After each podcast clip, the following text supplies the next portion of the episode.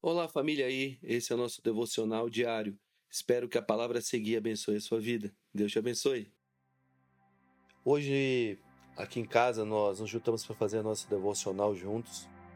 E eu sentei no chão junto com as crianças e Mara.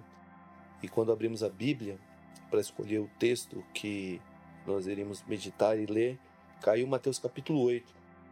E foi extremamente interessante ler Mateus capítulo 8, principalmente nessa época em que nós temos visto pessoas sendo separadas, isoladas, estando em casa, é, pessoas passando por enfermidades e todo esse caos que a gente tem visto no mundo. Mas quando eu li Mateus capítulo 8, isso me trouxe um refrigério e, acima de tudo, me fez pensar sobre o poder de Deus no meio do caos. Ah, o texto começa dizendo sobre a cura de um leproso, que quando Jesus desceu do monte, Grandes multidões seguiam, e eis que um leproso aproximou-se e adorou, dizendo: Senhor, se quiseres, pode me purificar. Jesus, estendendo a mão, tocou nele, dizendo: Quero sim, fique limpo. E no mesmo instante ele ficou limpo da sua lepra. Naquela mesma hora ele ficou limpo. Eu, quando eu li esse texto, eu fiquei pensando e lembrando que no Velho Testamento todo leproso ele era afastado do arraial. Então ele não tinha nenhum tipo de contato social com ninguém. E, e Jesus então encontra esse homem que a Bíblia não fala quantos anos ele era leproso, mas diz que quando Jesus encontra esse homem, esse homem faz um pedido. E o pedido é: Senhor, se você quiser, me purifique. E na mesma hora a Bíblia fala que Jesus o tocou. Esse toque de Jesus representa diretamente não só uma cura física, mas uma cura emocional, porque certamente aquele homem estava vivendo meses e anos sem nenhum toque físico. E a primeira lição que eu quero deixar é que mesmo nós vivendo vivendo vivendo esse tempo que é um tempo de isolamento, eu acredito que o Senhor está proporcionando um toque em nossa vida, sabe que saiba que o Senhor nesses dias ele está proporcionando encontros sobrenaturais. Eu sinto que existe uma temporada agora de encontros preparados por Deus para as nossas vidas e em nossas casas. Então você, na sua casa, onde você estiver, se prepare para ter encontros com Jesus, encontros com a presença dele, encontros com os anjos dele, encontro com a presença maravilhosa dele.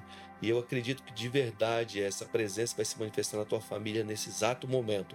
Eu oro para que a presença do Senhor te toque, assim como tocou aquele que vivia em isolamento naquela época.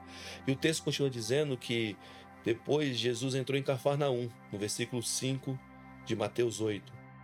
E um centurião se aproximou dele implorando: Senhor, o meu servo está na minha casa, de cama, paralítico, sofrendo horrivelmente. Jesus disse: Eu vou lá curá-lo. Mas o centurião respondeu: Não, Senhor.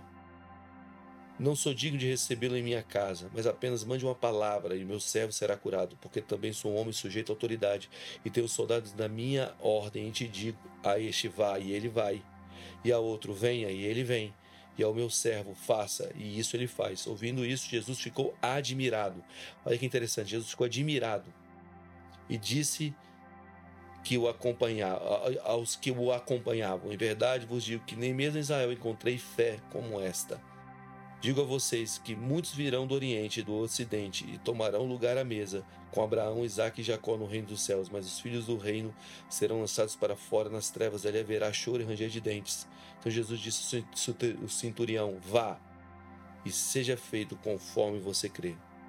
E naquela mesma hora, o servo do centurião foi curado. Essa outra palavra que acontece em sequência à cura do leproso nos remete ao entendimento que Deus é um Deus de perto e um Deus de longe. O engraçado é que até esse exato momento, nenhuma pessoa tinha sido curada de uma maneira distante. Jesus tinha que ir de casa em casa, de aldeia em aldeia, de cidade em cidade, para poder curar as pessoas. Havia um teto de fé naquela época. E o teto de fé é aonde Jesus está, a cura. Mas o centurião de Cafarnaum, ele quebrou esse teto de fé. Hoje nós oramos, acreditamos que uma pessoa, acreditando que uma pessoa pode ser curada lá no Japão por causa do cinturão de Cafarnaum, porque ele colocou a verdade de quem Cristo é em outro patamar.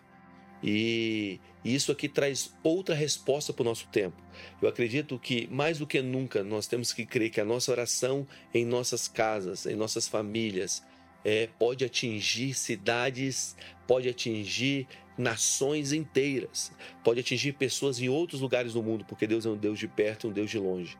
E eu acredito também que nós precisamos quebrar um novo teto, um novo teto de fé e de entendimento em Cristo é, como o cinturão de Cafarnaum quebrou. Você tem que acreditar que existe uma nova revelação de Deus para você. E o texto continua dizendo sobre a cura da sogra de Pedro no versículo 14. E o interessante é que Jesus, chegando à casa de Pedro, viu a sogra desse acamada, com febre. Mas Jesus tomou pela mão e a febre a deixou.